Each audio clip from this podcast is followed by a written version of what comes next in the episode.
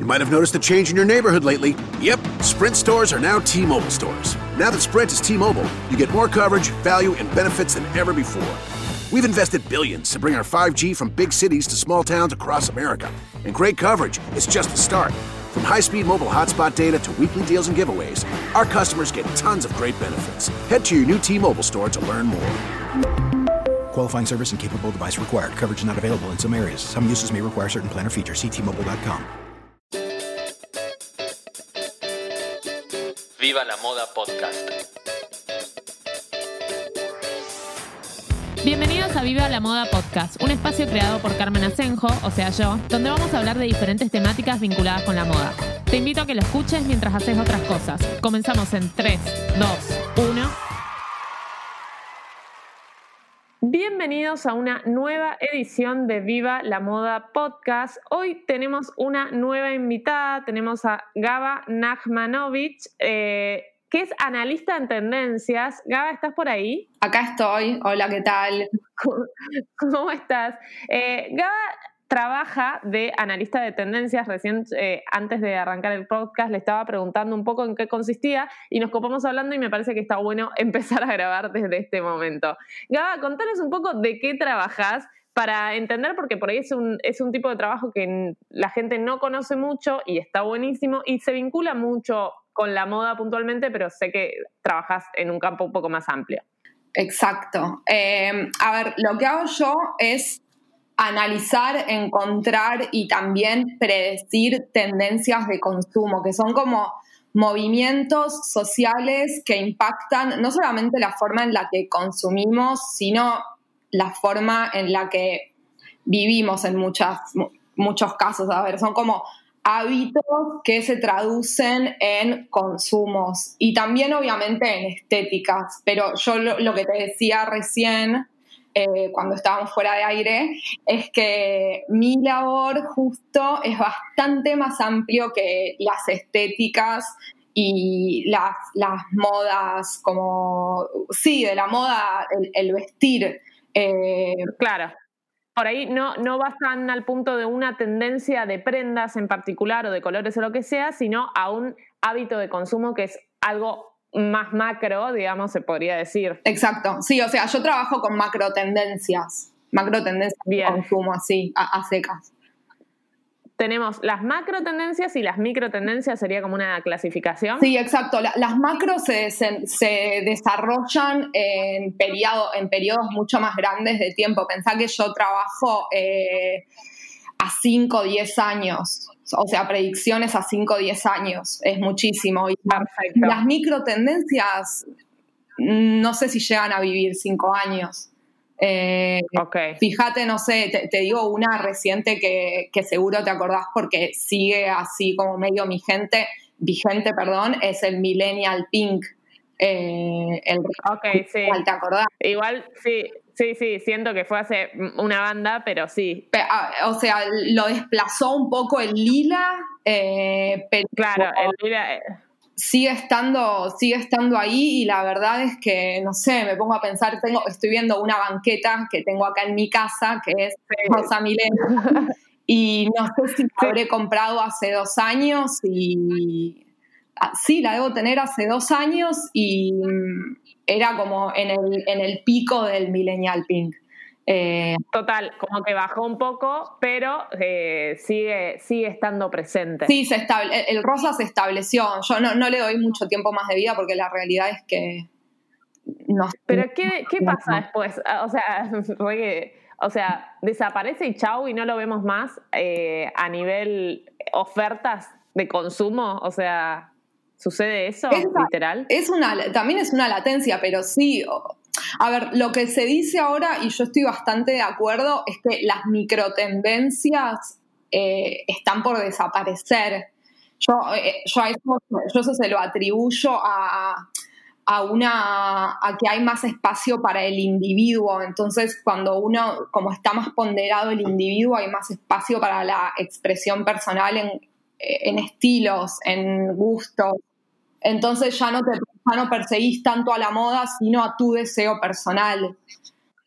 Total, cuando, perdón, eh, cuando hablábamos, justo hace un tiempo hicimos otro podcast en donde hablamos de como las teorías sociológicas de cómo nacen las tendencias y, yo hablaba con las chicas que, hicimos el podcast un poco esto, que quizás en la época de mis viejos, eh, no sé, había un modelo de jean que se usaba, pero y, todo el mundo usaba ese modelo de jean, pero creo que también tenía que ver con los niveles de producción o, o las tecnologías.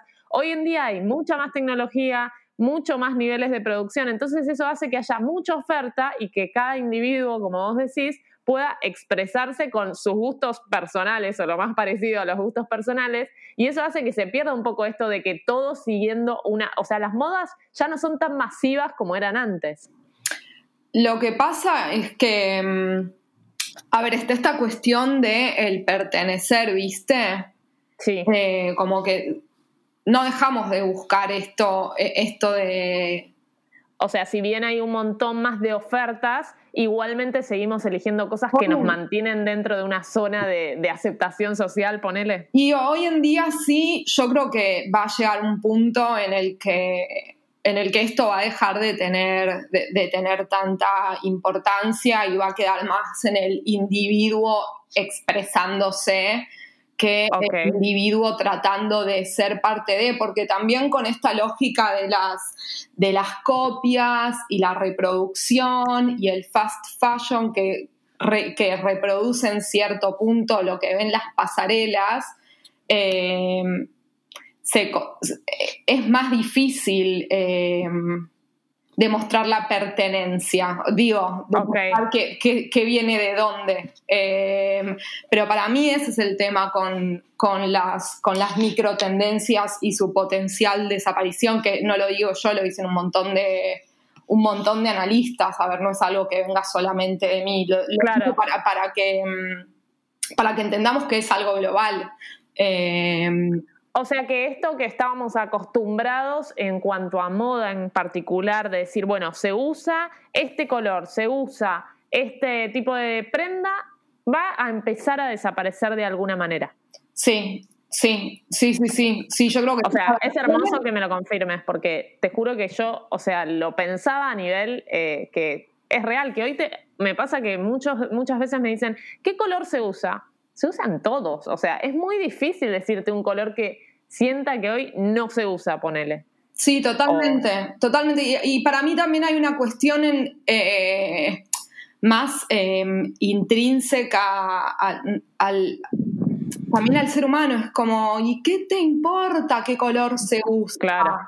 Sí. Ponete lo que quieras ponerte, y esto es algo que ya viene vigente, como basarte y buscar tu deseo, tu placer, en vez de eh, mostrar hay que mostrarte. Ya realmente como yo creo que el, el, movimiento eh, body positive eh, reayuda a esta pérdida de vigencia de las microtendencias. Hay, cuando se pone el, el individuo en foco, y lo que se pondera es tu deseo, tus gustos, tu individualidad, ya está. Deja de importar tanto el me muestro para que tal me vea así.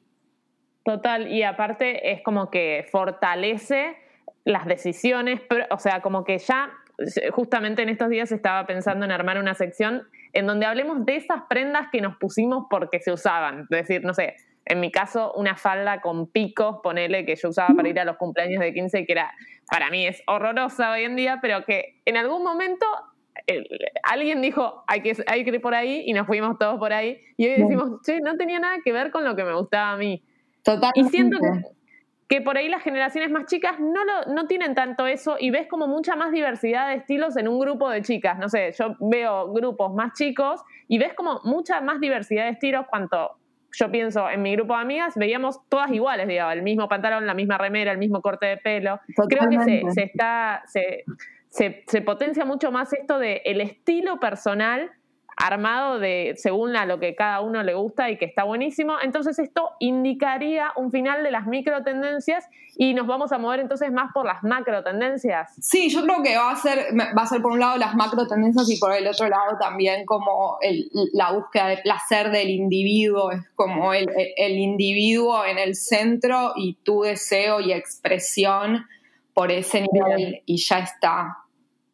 Y en cuanto a, o sea, entiendo que hablas en general de tendencias, pero en cuanto a moda, ¿podrías ah, predecir algunos cambios que van a surgir en los próximos cinco años? O sea, hay, hay ciertas cosas que por ahí hoy no estamos viendo, pero que sí se están viendo a nivel tendencias en general y que vamos a ver en los próximos cinco años. Yo creo que a raíz de esta búsqueda de protección, eh, ah, bueno, digo, esta búsqueda de protección como si todo el mundo fuera lo que yo vengo hablando. no, pero tiene que ver con el COVID, tiene que ver con la cuarentena y que de repente aceleró un proceso de, tendencias o algo así. Exacto. Eh, lo digo por acá porque calculo que no todos tus eh, podcast escuchas son mis seguidores, así que hace poco lancé un reporte de macro tendencias enfocados en las consecuencias del COVID en nuestro país en general. Y hablo mucho de esta búsqueda de protección y la puesta en valor del individuo. Y un día la protección muchas veces la, la encontramos, por ejemplo, con el barbijo. Eh, ¿Con qué más? Con la, la, las guantes, Un montón de, estas cosas y yo creo que esto lo va a incorporar la moda de un montón de formas, ya sea con unas con poleras mucho más altas, eh, que, hagan las veces de barbijo, con amuletos. Ah, eso, eso, es algo que no, no desarrollé mucho en mi Instagram, pero la idea de amuletos yo creo que también va, va a... ¿Qué ¿Cómo qué? A ver, como más, de, más en el orden del pensamiento mágico, ¿entendés? Como un collar que a mí ah. me haga sentir segura, eh, el collar de mi abuela que a mí me da seguridad y todo esto más, más esotérico, que es algo que también vemos, venimos viendo hace un tiempo que se está ganando. La astrología, como, el, no sé, todo esto que, a ver, eh, la gente pone en su perfil de Instagram de qué signo es, ¿entendés? Como la astrología y el tarot ganaron muchísimo espacio en estos últimos años. Entonces, a raíz de eso, también me parece que el amuleto va a ganar espacio como contra lo malo, la cintita roja, ponele. Crece de un lugar y se, y se estiliza, digo, se estiliza, se convierte en estilo. Eh, es como súper loco porque de repente tenemos como la ciencia al 100%, o sea, comprobando exactamente qué, o sea, qué es lo que sirve o no sirve, pero por otro lado decidimos como creer en cosas que no están muy chequeadas, ponele. Sí, totalmente. Es que es también como encontrar el confort más eh, en, lo que es, em, en lo intangible, ¿no? Sí. Sentirte protegida desde otro lugar que capaz no es lo que puedo encontrar, que no, que no me lo da eh, linealmente el objeto, es como para otro plano. Eh, Total. Eh, es el pensamiento mágico y también me parece que tiene una cuestión de lo divertido, no sé, que te, que te, te mete en lo azaroso, poder creer en algo que vaya más allá de lo humano. Total, sí, sí, y sí, esto de como capaz que seguir creyendo algunas cosas, como que hay, no sé, ciertas personas con las que coincidís de alguna manera especial y todo esto, que por ahí es medio inchequeable, pero que estas, estas disciplinas te lo, te lo pueden hacer, no sé, creer de alguna manera o te lo pueden fomentar. Sí, sí, sí, sí. Para, mí la astrología es la nueva religión, qué sé yo. No sé, no, wow, sí, zarpado, re pero yo lo veo así. Em, y volviendo a, volviendo a tu pregunta, algo que sí creo que también va, a pasar en la moda, eh, no, no, me, no, me, quiero, no me atrevo a decir de acá a cinco años, como la búsqueda del abrazo en lo textil. Digo, después de estar tan aislados durante tanto tiempo, un peluchito, un abrigo súper super, eh, cozy, abrigadito, eh, gordito, ¿viste? Como todo eso va a ser una búsqueda, encontrar el confort físico y el abrazo que capaz no nos podemos dar a través de la ropa. Eso y después lo que sí creo que va a pasar es más como esto de la indulgencia estilística, como realmente nosotros recién estábamos hablando de que además de yo no puedo salir, vos ahora estás empezando, tenés permiso para salir un poco, pero Sí. no salís tanto. Yo te dije, no me veo saliendo hasta que empiece el verano más o menos. Entonces, Sí. vamos a seguir muy aisladas, pero con un anhelo de, de lo comunitario y de poder salir y expresarnos desde otro lugar. Entonces, como vamos a salir tan poco de acá hasta dentro de un tiempo, cada salida va a ser muy especial y va a haber una búsqueda de indulgencia estilística. Esto también lo puse en el reporte que se pueden bajar. Eh, entonces, en cada ¿Qué sería esa búsqueda de indulgencia? a ver, eh, te vas a animar a más con el estilo y vas a buscar mucho más en el estilo y en la ropa, poder, no sé, usar más colores, colores más... eh, Ok, ahora que vamos a tener más tiempo en pensar lo que nos vamos a poner y las salidas van a ser como situaciones más específicas, vamos a como ponerle todo a eso. sí, y vas a disfrutar más del estilo y vas a querer expresarte más y no, no va a haber tanto de el cuidado a ver si esto es adecuado o no. Como cada salida va a ser un y Genial. pongo- si quiero me pongo todo, ¿entendés? Si quiero ir con y verde y piel y cuero y brillo y esto y lo otro, a por todo porque es mi momento de saborear mi estilo.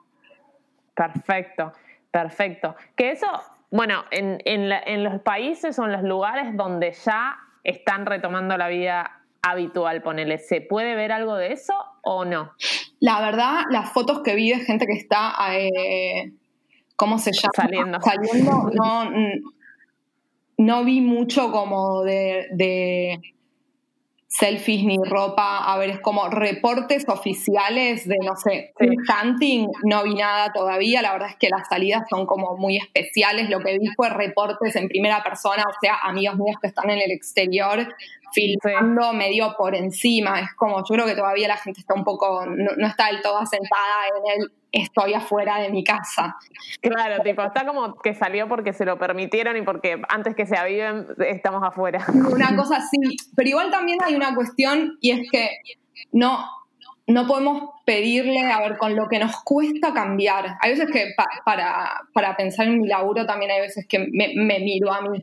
Eh, Sí. no, no, hago, no hago generalizaciones desde mi persona porque, está, porque estaría haciendo mal. Porque estaría mal, pero ponele. Pero, a ver, hay veces que, que también es eso, es poder eh, entender, conceptualizar desde, desde el leerse a una.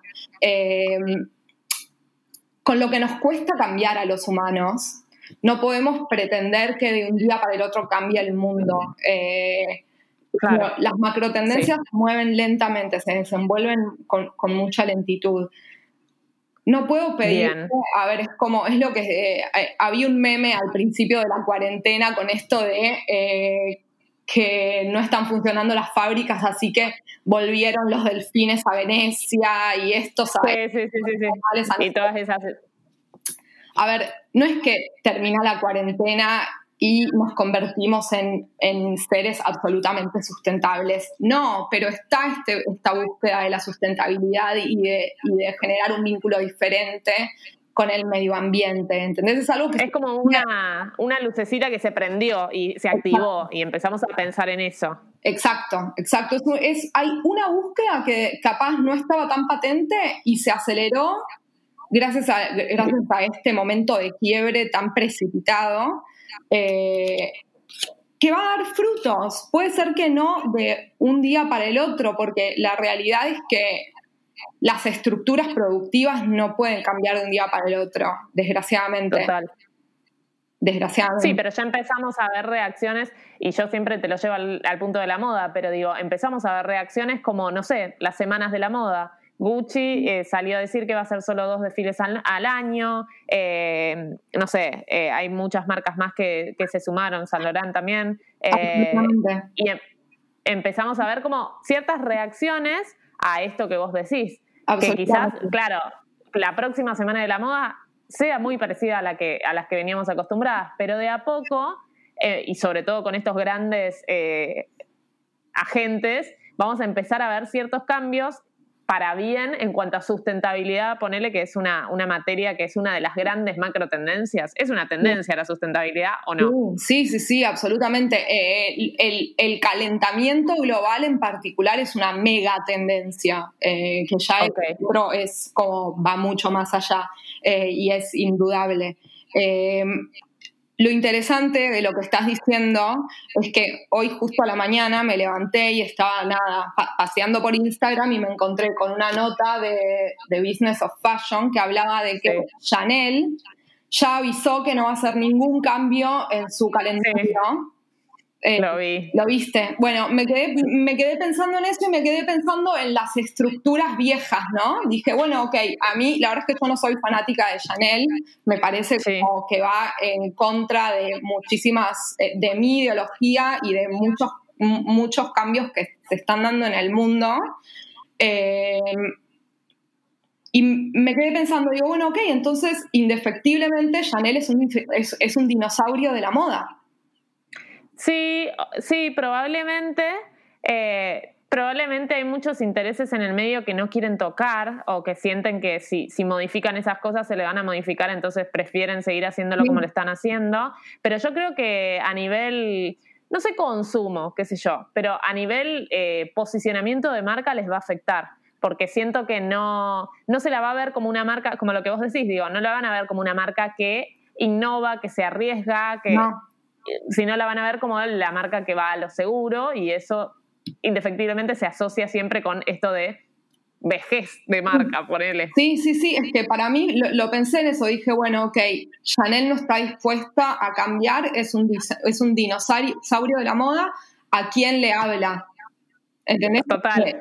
¿Cuánto le importan esas personas a las que les habla? Que creo que eso también es otra cosa, como ¿cuánto le importa el mundo? ¿Cuánto le ¿Cuál es la responsabilidad social que tiene Janel sobre, sobre el resto? Me parece que eso empieza a quedar como muy expuesto y no está bueno. Y, lo van a castigar. Supongo, no sé, después de repente están todas las influencers usando Chanel por todos lados, ¿viste? Bueno, Pero... ahí está, ahí está, es a quién le habla Chanel, ¿entendés? A ver, es como, sí, después, a ver, yendo de ahí lo que, lo que acabas de mencionar a otro tema candente de la época, todo, todo lo que está pasando en Estados Unidos y ahora Europa eh, por, por, el asesinato, por la policía de George Floyd.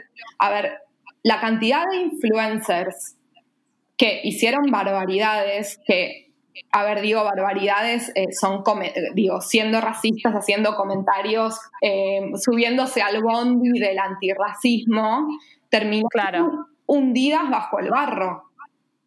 Sí. Entonces, empezar a mirar quién habla, cómo habla, y ahí vamos a ver también para dónde estamos yendo, ¿no? Eh, Totalmente, vi que habías subido algo a Twitter que hablaba, a Twitter o a Instagram, que hablaba de esto, de, de cómo, cómo se empieza a, a cuestionar a las personas que se suben, vamos a hablar puntualmente de esta, de esta causa, de cuántas personas postearon algo vinculado con el Black Lives Matter, pero que al instante empezaron a salir comentarios a como validar si estaba ok o no que se sumen a esto, dependiendo de lo que hacían en, su vida. No sé, había varias, varios ejemplos. Yo vi uno puntualmente que era de Converse, pero que era como que alguien cuestionaba a Converse por haber subido la placa del Black Lives Matter y eh, Converse respondía, bueno, era como toda una trama que le decían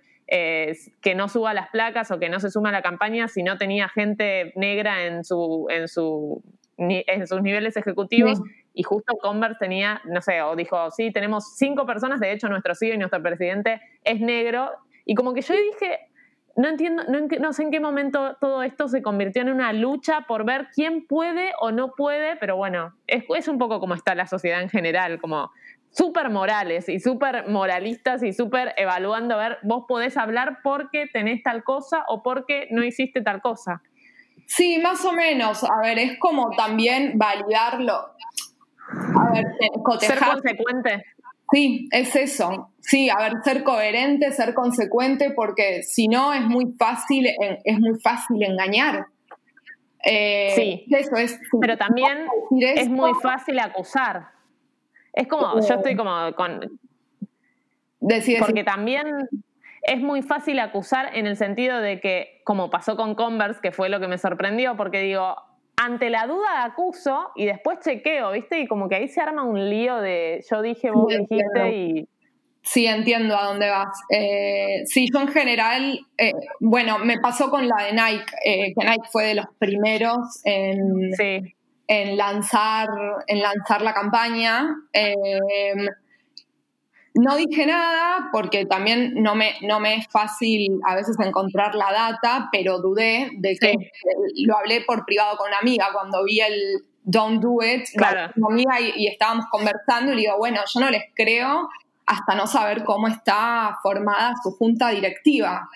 Y al otro día, eh, The Fashion Law, que es una de, una de mis cuentas así para estar informada preferidas, eh, ella, ella es abogada y la verdad es que hace una cobertura, mm, me parece como eh, excepcional del universo de la moda, muy formada y, y muy, muy al día. Ella publicó una nota del año pasado que ella había escrito sobre una, un par de demandas que tenía Nike por racismo.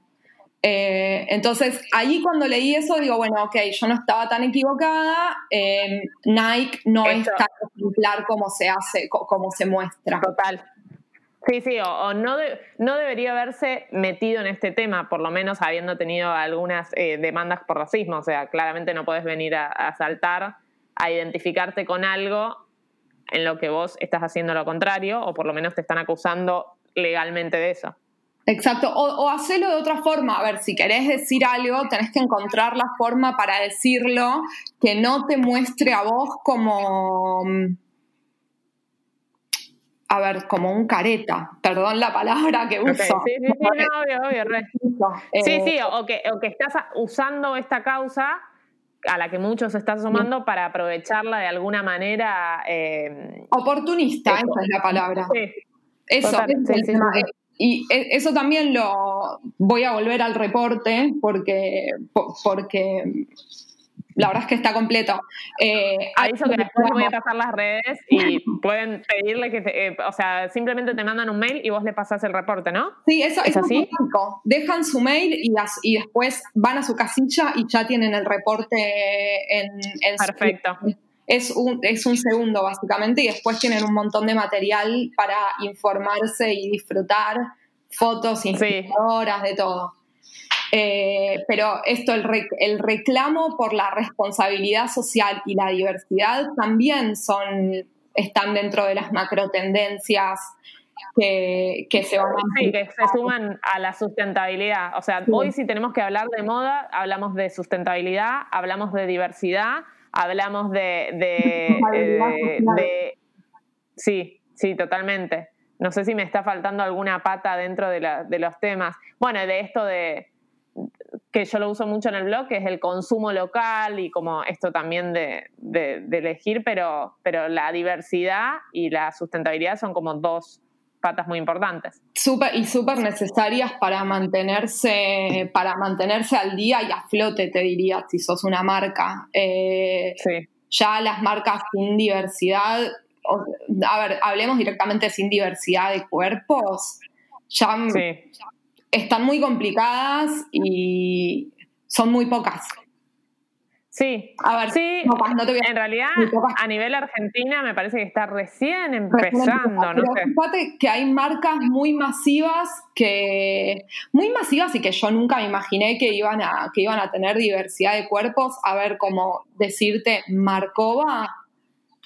Sí, Marcova la verdad es que esto lo adoptó hace ya como dos años y lo viene y lo viene llevando a cabo bastante bien mira, no, no, no, no había observado Marcova. Eh, Eh, yo siento que las, por eso Marco- por, Ah, eso, lo- por eso lo- los conozco eh, mira, mirándoles, la, vi- viendo las imágenes así de lookbook y eso casi todos los días, eh, me sorprendió que, no te voy a decir que chicas plus size, pero sí curvy, había eh, chicas racializadas incluso. Eh, ok. Sorprendente. Me A mí pasa- sorprendió. Me pasa que siento que hay una, hay una, como de las, de las grandes marcas nacionales, digamos, hay una falta de, compromiso con estos temas y, que mm, me parece medio que, la gente debería empezar a exigírselos, pero bueno, nada, creo que ya sucede un poco, pero, pero no, lo veo tanto en las grandes marcas como sí en las marcas chicas. O sea, siento que las que se abanderaron en, la, en el tema diversidad de cuerpos específicamente son marcas chicas. Sí, totalmente. Totalmente. Es que las marcas están muy acomodadas. Las marcas grandes para mí viven en la zona de confort. Y la zona de confort es la, que te cuesta dejar. Sí, sí, sí, sí. Eh, y me parece que las chicas también al estar más en contacto con el consumidor eh, y ser más y tener más cara humana, me parece que tienen, las más chicas tienen una identidad más fuerte y pueden, pueden poseer también esto de tener cuerpos diversos, eh, tener, tener más oferta de talles, es como se hace como parte de la política de la marca. A las marcas grandes les da miedo y la verdad es que suelen ser movidas movidas que terminan impactando bien a las marcas, o sea, termina siendo una vanguardista. No veo qué es lo malo de ser vanguardista.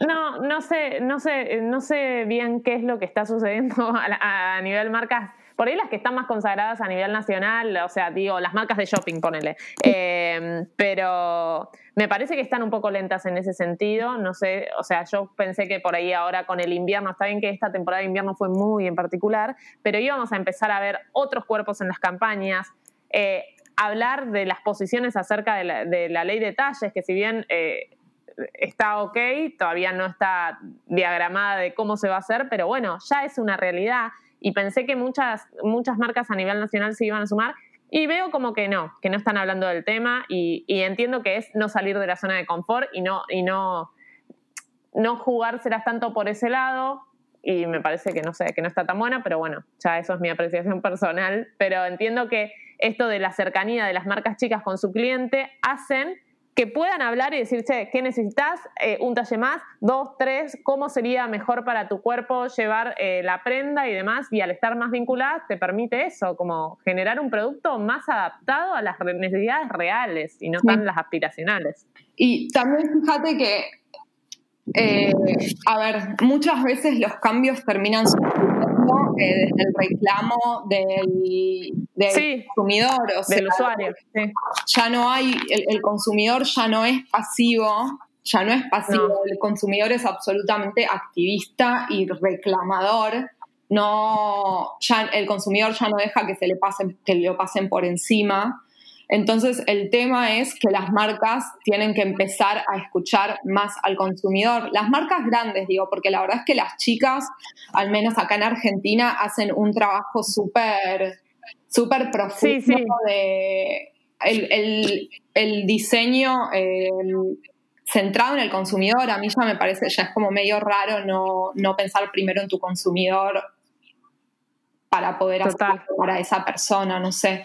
Eh, esto que, vos pusiste en tus redes hace un tiempo, que el consumidor del futuro, hace un tiempo, hace unos días, es eh, responsable, exigente y activista. O sea, como que piensa en la responsabilidad, exige a su consumidor, a, su, a sus marcas y además lo, se embandera en cuanto a, a, distintas causas, que puede ser la sustentabilidad, puede ser la diversidad, puede ser otro tema, digamos. Sí, absolutamente, absolutamente. Y eso es algo que hoy en día las marcas tienen que tener muy en cuenta porque tampoco hay mucho espacio para el error. Eh, el claro. ya está siempre a la vuelta de la esquina. Y del scratch no se vuelve fácil. Fíjate, de nuevo, volviendo a lo que es Black Lives Matter, eh, hace dos, tres días, eh, la CEO, no, CEO no, la, la, la directora creativa, algo así, Chief Creative Officer, algo así, eh, una marca que se llama Bando, tuvo que dejar su rol. ¿Por qué? Porque dijo, puso el cuadro y termina, la terminaron, la terminaron, no, mostraron que ella tenía actitudes tremendamente racistas con sus empleados. Entonces salió a pedir perdón un día y al otro día anunció su, su, retirada. renuncia porque aparentemente va a volver dentro de un tiempo, pero dejó su rol. a ver, lo que digo es esto, no respetar los derechos del consumidor tiene consecuencias fuertes. Ok, sí, sí. Y, las estamos viendo. O sea, y no es algo a futuro, es algo ya. Hoy. ayer. Bien. Sí, sí, sí. Y también, eh, Perfecto. también esto lo que exige de las marcas es eh, tener listo un... A ver, primero, necesitas una respuesta rápida y segundo, tenés que tener un protocolo de crisis. Sí. No podés no tener listo ese protocolo de crisis porque se te viene encima, se, te, se te viene encima la... La condena social, ponele. Absolutamente, absolutamente. Para mí el caso más, más interesante de eso es Man Repeller, que las destrozaron, o sea, no solo las expusieron de una forma a la cual no tuvieron forma de salir, sino que ellas respondieron mal y las destrozaron. Yo no sé cómo se van a recuperar de esto y evidente, y tardaron muchísimo en responder, les reclamaban la respuesta no respondieron cuando, cuando lanzaron el segundo comunicado, así que... ¿Querés contar un poquito lo que sucedió? Eh, tiene que ver también con Black Lives Matter. Sí, exactamente. Pusieron el... No me acuerdo si fue que pusieron... Bueno, fue así. Eh, Leandra, que es la dueña de Man Repeller, que es, una suerte, es un sitio web que también hace ventas, muy canchero, eh, desde Nueva York es, el, es los headquarters. Em, publicaron primero el día, el día de Black Lives Matter, el día que todos publicamos el cuadradito negro, ellas publicaron una carta como haciendo como un voto de vamos a apoyar, vamos a apoyar a la lucha y vamos a hacer un montón de cosas. Cuestión que apenas publicaron esto le empezaron a decir, ¿qué onda? Echaste durante la pandemia, dejaste sin trabajo a todas tus empleadas racializadas. ¿Qué estás haciendo vos para la lucha si lo que haces es dejar a todas en, banda? Son todas chicas, las las que dirigen la marca, las empleadas, todas blancas, privilegiadas, ricas, yo esto ya no me representa, ¿qué estás haciendo? Fue como un reclamo generalizado, tanto en redes como en el sitio web. Tardaron, no sé si uno, un día más o menos en responder y cuando respondieron salió Leandra y no habló de, de las chicas a las que había echado, solamente dijo, bueno, me equivoqué, perdón por, por causar más sufrimiento del que ya había, voy a tomar, voy a tomar medidas para que esto mejore. Como que se quiso hacer un poco responsable, pero lo hizo desde un lugar de víctima y no respondió el reclamo que le estaban haciendo. Sí, y es que a veces no hay forma de responderlo, porque si es efectivamente así, ¿qué, debería haber respondido? O sea, nada, ya está. O sea, la dueña no te tendrías que haber sumado a la situación. No, pero a ver, fíjate, la dueña de bando, cuando su, su pedido de disculpas era haciéndose cargo absolutamente de todo lo que había hecho. Leandra, en cambio, hizo cintura, no respondió nada y se puso en un lugar de víctima de, perdón, tengo mucho que aprender, eh, ese dolor. No es como si fui racista, soy parte de la verdad es que estoy tremendamente avergonzada como que el primer paso de la deconstrucción, ponele, tiene que ser siempre asumir la culpa, digamos. Absolutamente, absolutamente. Y, si sos una marca, para mí más aún, no podés, no podés evitar... No podés evitar lo inevitable porque te lo van a, te, lo van a mostrar. Sí, porque está expuesto. Totalmente.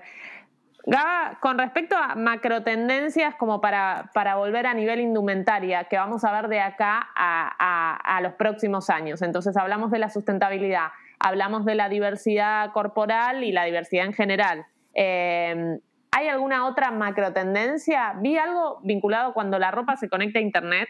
Ah, eso es a mí es lo que más me fascina. Eh, qué bueno que lo traes a colación.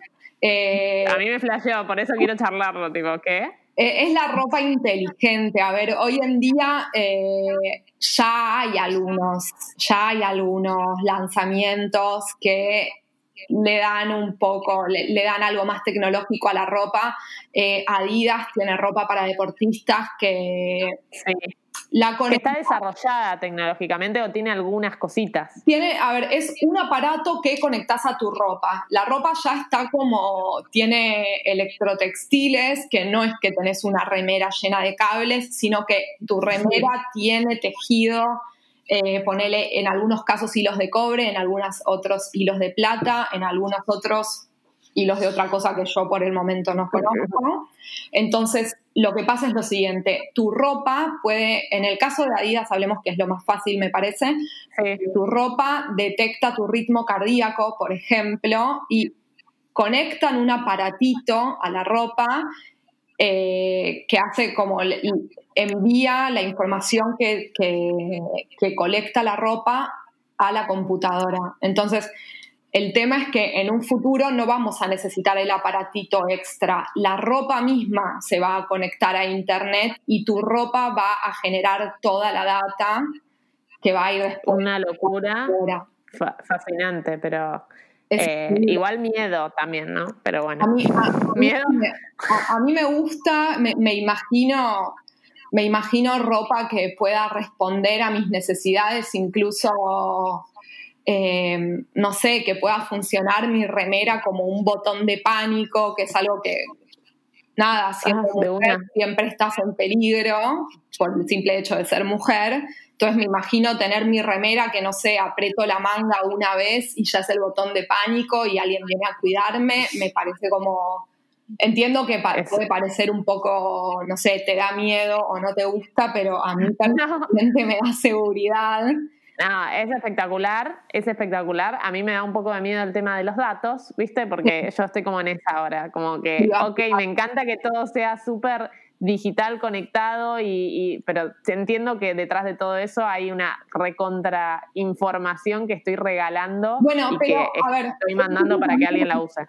Eh, está bueno lo que estás diciendo, porque eso también es, una, es un tema que vamos a ver en el futuro y es la puesta en valor de los datos, ¿entendés? La privacidad es un tema que ya se está hablando y se va, se va a seguir hablando y ya pasa hoy en día de, no, no escuché nada con Argentina, pero sí afuera eh, hay cosas que vos podés pagar con datos.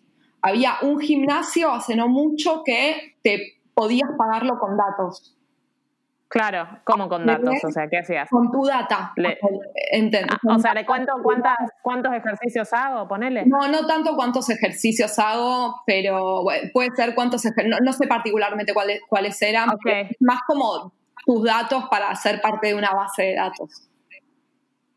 Es, es, cuando empecemos a avivarnos el tema de datos, no avivarnos, porque creo que muchos ya lo saben, otros no tanto, pero es es miedo porque nos están manipulando con los datos, o sea. Te están robando. Sí, sí, sí, sí. sí. O sea, eso es algo que vale miles y miles de dólares. Vos pensás que hay muchas veces que, mm, a ver, una base de datos es carísima. Si vos, vos le podés comprar, no sé, al New York Times la base de datos, tenés que pagar miles de dólares. Y la base de datos es tipo vos que pusiste aceptar y le diste tu, mail y tu nombre y no sé qué otros datos. Eh, sí, sí, sí. Eh, hace, un par de años, hace un par de años había un proyecto, no me acuerdo cómo se llamaba, era un proyecto, me parece que en Alemania, de un artista que eh, te invitaba básicamente a comprar una remera blanca con datos.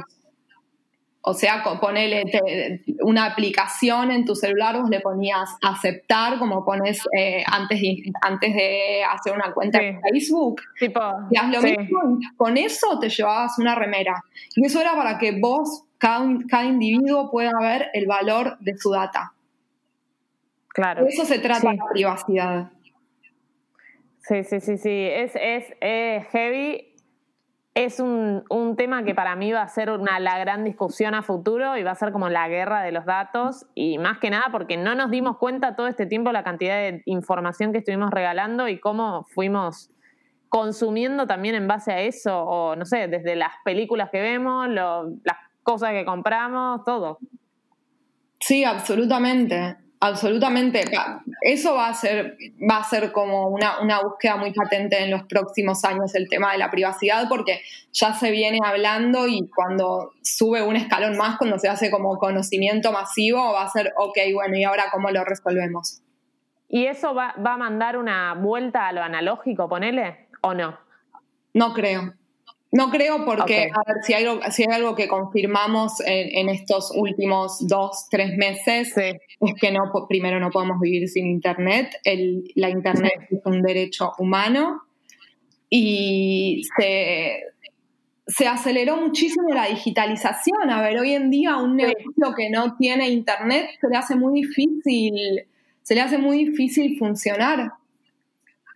Sí, Sí, sí, sí, o el que no estaba adaptado. Creo que hubo una grieta entre aquel negocio, comercio o marca que estaba adaptado a lo digital, que tenía una tienda online, que estaba preparado, contra el que estaba en bolas. O sea, creo que y tuvieron se, marcó mucho. Sí, se marcó esa diferencia. Entonces, entender que es clave. Sí, sí, absolutamente. Igual también hay espacio para crear experiencias offline, que esto también va a ser súper importante.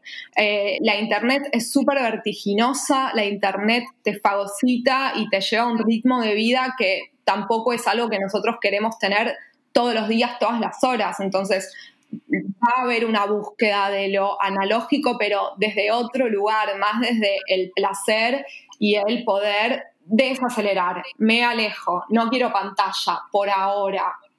Claro, el detox digital sí. es una de las tendencias también. O sea, esto de, no sé, en un momento yo eh, veía que, no, me acuerdo quién, mega famosa, no tenía un celular con WhatsApp.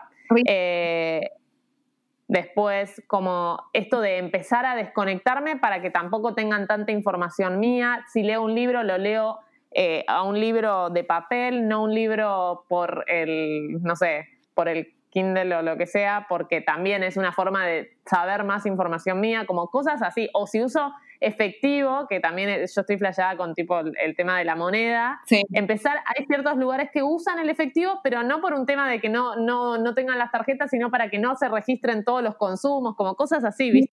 Eh, pero sí, o sea... El tema de la privacidad, sí, yo creo que la, vuelta, la vuelta a lo analógico no va a ser tanto por la privacidad, porque la realidad es que ya estamos perseguidos. Digo, perseguidos... por ya, ya estamos registrados.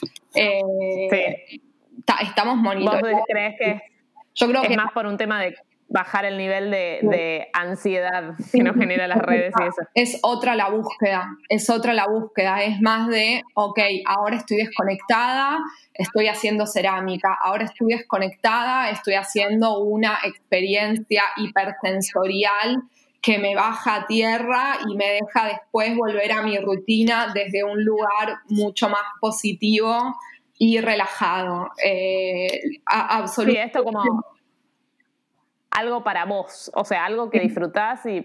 Es más la búsqueda del disfrute y volver a un estado de, de, sí, de desconexión y de contacto con una misma de entrar de una vuelta al individuo que sea que te deje volver a la, comunidad, pero centrada en una misma, eh, o uno mismo, o un mismo. Eh, es eso, el tema de la conexión va más, de la desconexión, perdón, va más por ese lado y también eh, la desconexión es un lujo. Sí. Poder estar desconectado es un lujo absoluto, entonces también la idea de, lujo se, se, reforma.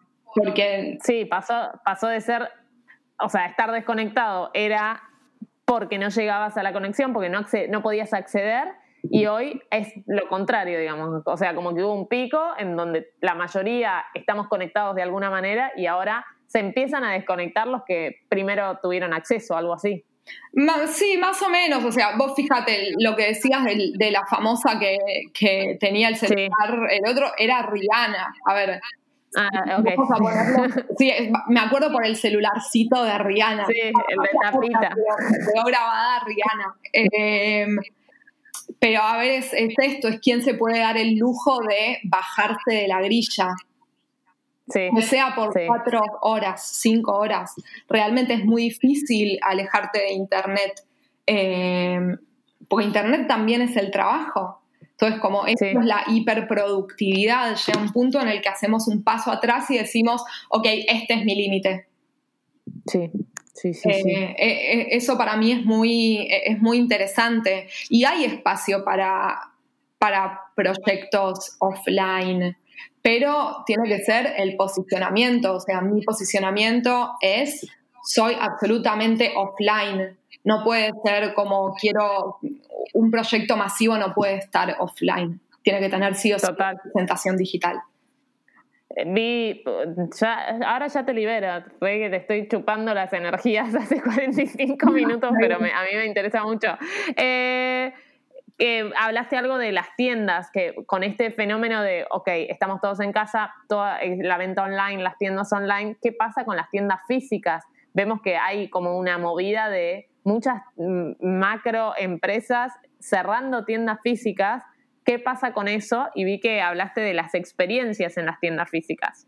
Eh, sí, hablé, hice como dos, dos insights de tiendas físicas. Eh, me parece que son básicamente dos, dos respuestas súper interesantes. Por un lado, tenés la supresión directamente de la tienda física y que se convierte básicamente en un pick-up point, un espacio donde voy a buscar mi compra que me parece súper interesante porque ahí ya empieza a ver esto de, ahí sí es como pura productividad, pero el hecho de ser un espacio donde retiro mi compra no la, no la deja libre de ser parte de una marca. Entonces, este espacio donde simplemente Sí. voy a llevarme mi bolsa también representa la marca, entonces está embestida en toda la identidad. Eso por un lado súper interesante y súper práctico. Eh, también otra cosa que va a pasar ya en la... y esto me, esto me re, esto me, me gustó, como lo venía pensando y de repente dije, claro, si no me puedo, si no puedo probarme ropa, no puedo tocar la ropa, ¿qué va a ser el espacio? ¿Cómo, qué, qué otra forma tengo de entrar en contacto con la marca? Un espacio chico donde se ve la identidad de la marca y donde hay gente con la que puedo hablar, pero no sé si puedo comprar ahí. No busco la compra, sino entrar en vínculo con un proyecto. Eh, Ok.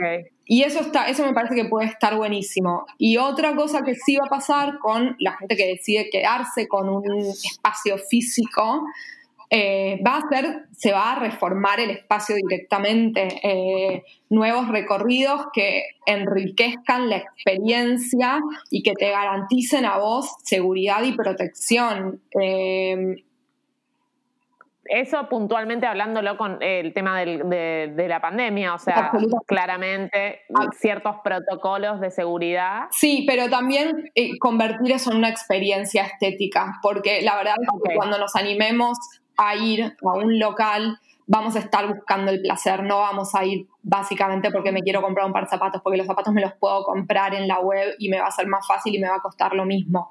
Voy porque Claro. quiero entrar en contacto con esta marca y quiero vivir una experiencia estética que me dé placer.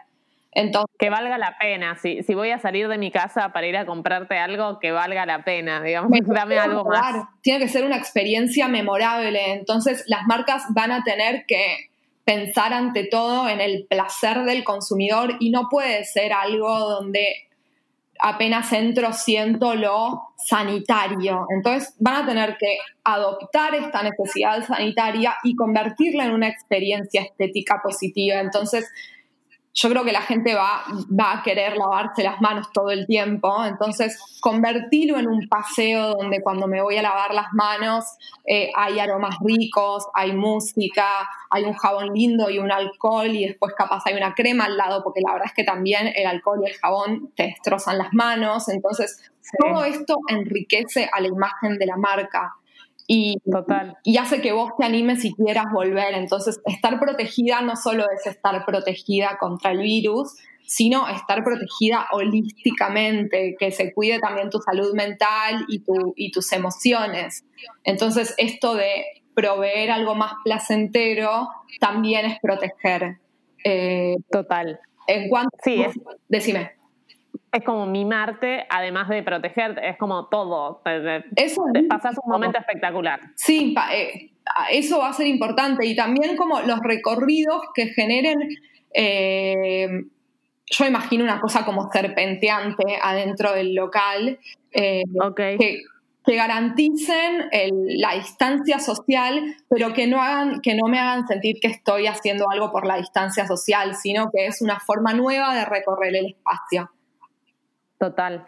Em, me sorprendió que eh, una chica que sigo, que tiene un blog que está en España, mostraba que, por ejemplo, había locales que te daban guantes en el ingreso, por ejemplo, como una opción, y también me sorprendió locales como Sara, en donde había cola para comprar. O sea, como que digo, bueno, yo estuve todo este tiempo evaluando que, bueno, somos más conscientes, que empezamos a consumir menos, nos dimos cuenta que teníamos un montón de cosas y, ahora no necesitamos tanto, pero de repente veo, la realidad es otra, hay gente haciendo cola para comprar en, las tiendas. Sí, e, eso e, es, lo mismo que te decía antes, cambiar lleva tiempo. Eh, eso, eh, hablé de ese video de Sara en, un, en un posteo y es, por un lado, cambiar lleva tiempo, por el otro lado, eh, comprar libera dopamina, eh, elegir, comprar, eh, estrenar son, son acciones que como que te drogan, si querés llamarlo. de alguna manera. Pero también es adictivo porque después volvés a lo mismo. Es complejo. Y otra cuestión, y es que otra cuestión con esto es decidir dónde pongo mi plata, te hace sentir en control, por un lado, de una situación que está descontrolada. Realmente descontrolada, realmente, o sea, la incertidumbre, eh, la falta de libertades, poder elegir dónde pones tu plata, cómo manejas tu presupuesto, por un lado, te, te hacen sentir libertad y te hacen sentir en control. Entonces, hay un montón de, de situaciones que mm, que te llevan a este viejo hábito de hacer cola para ir a Sara. Eh, hay, hay ahí un par de, motivos.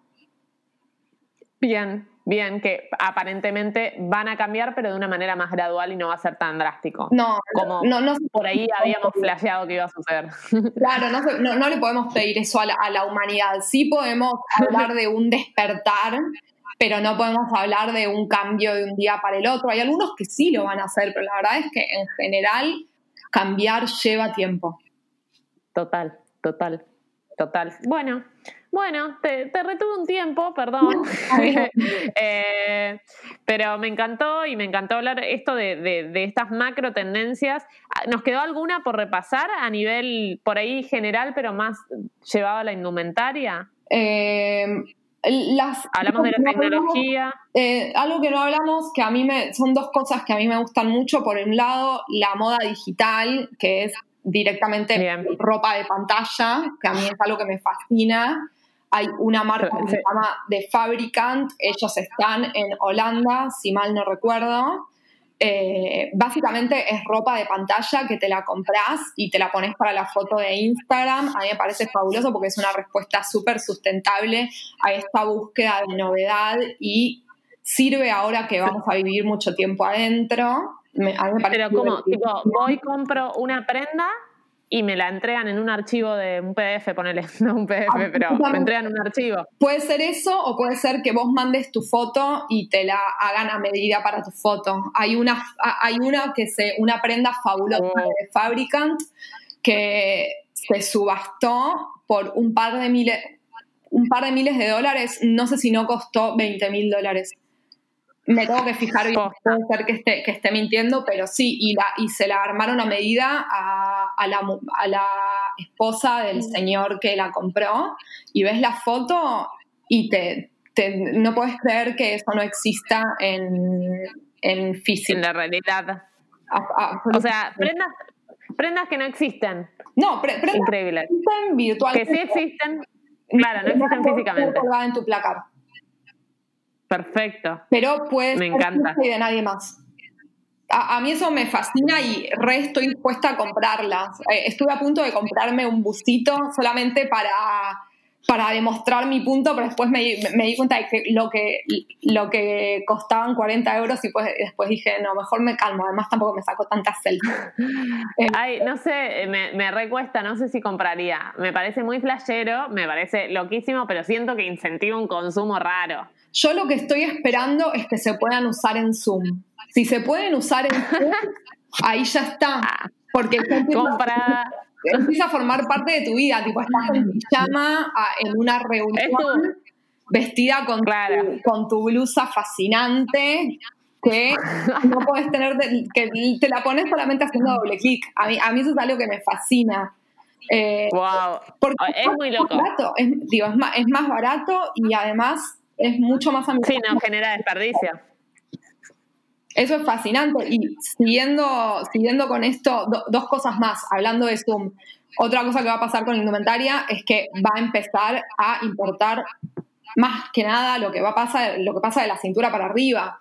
Más eh, mangas, mangas más llamativas, aros más llamativos, cueros más llamativos, porque al estar sentadas en Zoom todo el tiempo, la mayor parte de las reuniones son a través de la pantalla y eso creo que es algo que va a quedar. ¿Cómo?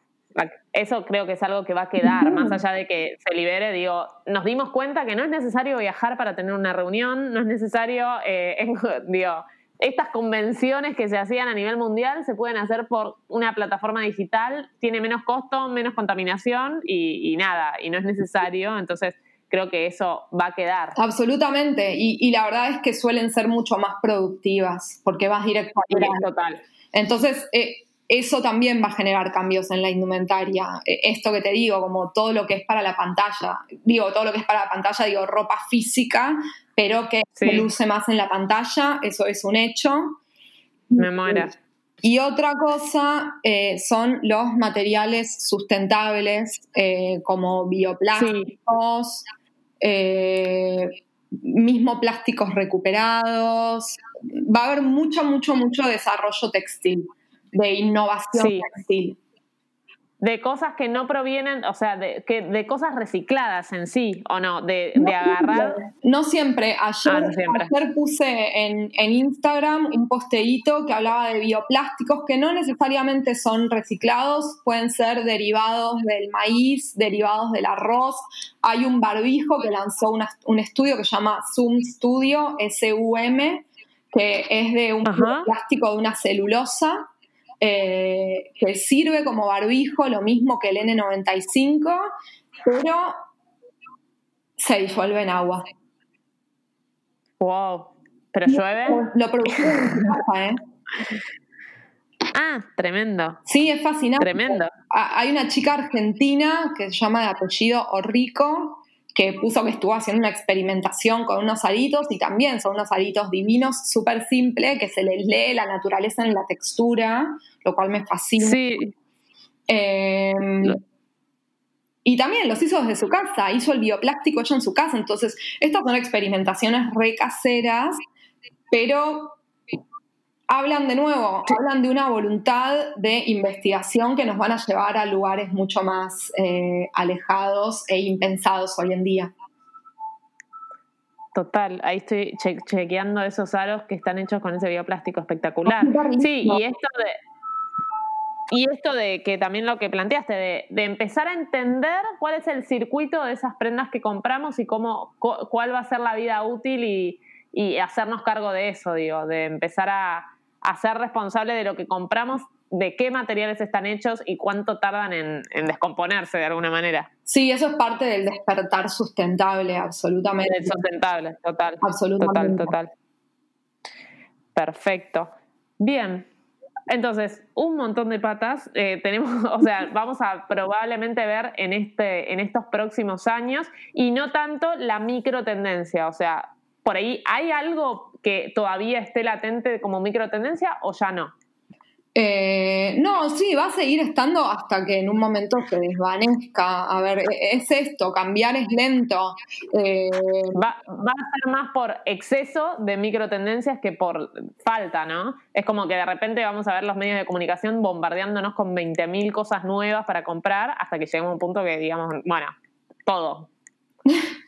No, yo creo que va a ser que se van a ir desvaneciendo de a poco, va, a ser como, a ver, mismo estas, estas marcas, vos mencionaste a Gucci, que se baja del calendario, lo más probable es que estas marcas empiecen a adoptar un, en vez de un, en vez de un calendario de temporadas, adopten un sistema de drops que no sé cómo se dice en español, pero es esto que hacen mucho las marcas de zapatillas y de streetwear, eh, lo que hacen es lanzar una o una cápsula o una prenda y la gente hace cola para comprarlo. Eh, claro. No lanzan una colección por temporada, es como desordenado, pero van lanzando cositas. Y yo creo que va a ser más que nada, más que nada eso. Entonces, como también eso eh, hace que se desvanezca esto de como la tendencia. Sí, sí, porque no, o sea, no va a haber un calendario, no va a haber una estética a la que todos respeten y que tampoco la veamos toda junta. Vamos a ir viendo un poquito por acá, un poquito por allá y, eso va a hacer que se despierte cierta, cierto interés en una tendencia, pero al instante va a aparecer otra y vamos a ver otra cosa. Sí, sí, algo así. Va a ser más que nada como el, gusto, guiarse por el gusto del individuo. Eh, total. ¿Y, con, quién te representás? ¿Cómo, cómo? claro, totalmente. Totalmente. ¿Cómo, eh, cómo en qué, ¿Con qué estética traducís tus búsquedas más personales? Perfecto. Bueno, bueno, ya está, te abandono. Muchas gracias, gracias, espectacular, me encantó, eh, me encantó, súper interesante. Si bien estamos en un momento puntual en donde mucho se ve eh, modificado por la pandemia, siento que son cosas que haya pasado o no la pandemia, iban a suceder igual. El tema de la sustentabilidad, el tema de lo digital, el tema de la diversidad, son cosas que ya estaban eh, sucediendo y que creo que la pandemia sirvió para eh, como aumentarlas o acelerar esos procesos. Absolutamente. Sí, es un catalizador de procesos. Total, total. Bueno, muchas gracias. Las invito a los que llegaron hasta acá a que nos digan una palabra clave. Así nos escriben por Instagram o por las redes la palabra clave y eso quiere decir que llegaron hasta acá y nos escucharon hasta el final. Gaba, elegí la palabra clave que tienen que mandarnos por mensajes y llegaron hasta este momento. Ay, dificilísimo. Diría, eh, diría futuro. Ok, futuro. Y, para, aprovechando esto, te voy a hacer una pregunta que me encanta hacerle a la gente. Es, ¿cómo crees que nos vamos a vestir en el futuro? ¿Todos iguales o todos diferentes? No, todos diferentes. La uniformidad, la verdad es que si algo que me, que me, que me deja patente todo, toda esta situación que estamos viviendo es que lo que hay es fragmentación y, deseo, de, deseo de autenticidad. Entonces, ante este deseo de autenticidad, no, me, no veo la, uniformidad como, como una respuesta. Genial, me encantó porque lo dijiste ahí al toque recontra segura. Me encantó. Yo también estoy en ese lado, pero he recibido muchas respuestas con todos iguales. Nos vamos hacia una prenda única, túnica de un solo color y vamos a estar todos en eso. No, me muero. Que me da, mucha angustia, pero, pero, pero quizás es un post, no sé, puede pasar, pero bueno, me encantó. Bueno, Gaba, muchas gracias. Te siguen en las redes, eh, arroba Gabanza, para deletrearlo bien, así. Eh, así no se pierden. Ok, es G-A, B larga A, N, G, S, T, A, Gabanza. Perfecto. Y ahí la siguen y le pueden pedir el informe, el reporte de las tendencias luego del COVID, eh, que lo, sale automáticamente por mail y lo tienen ahí en el link del perfil de, de GABA. Muchas gracias por haberte tomado este tiempo, eh, te súper agradezco y nos vamos a encontrar en, en, un tiempito para hablar de otras cosas, si te parece. Obvio, y gracias por invitarme, me encantó, me encantó participar y charlar. Genial, muchas gracias, nos vemos, chao, chao. Chao. Viva la Moda Podcast. Dunkin' is putting a whole new spin on pumpkin at Dunkin' with our new pumpkin cream cold brew. Smooth, bold cold brew topped with velvety pumpkin cream cold foam made with cinnamon and nutmeg spices. And there's more pumpkin for you to love, like the delicious fall classic, our pumpkin spice signature latte. Rich espresso topped with whipped cream, caramel drizzle, and cinnamon sugar. That's how we pumpkin at Dunkin'. Sip into the fall season with the $3 medium pumpkin cream cold brew or pumpkin spice signature latte. America runs on Duncan. Participation may vary. Limited time offer. Exclusion apply. Valid on pumpkin spice signature latte only in all cold foam cold brew.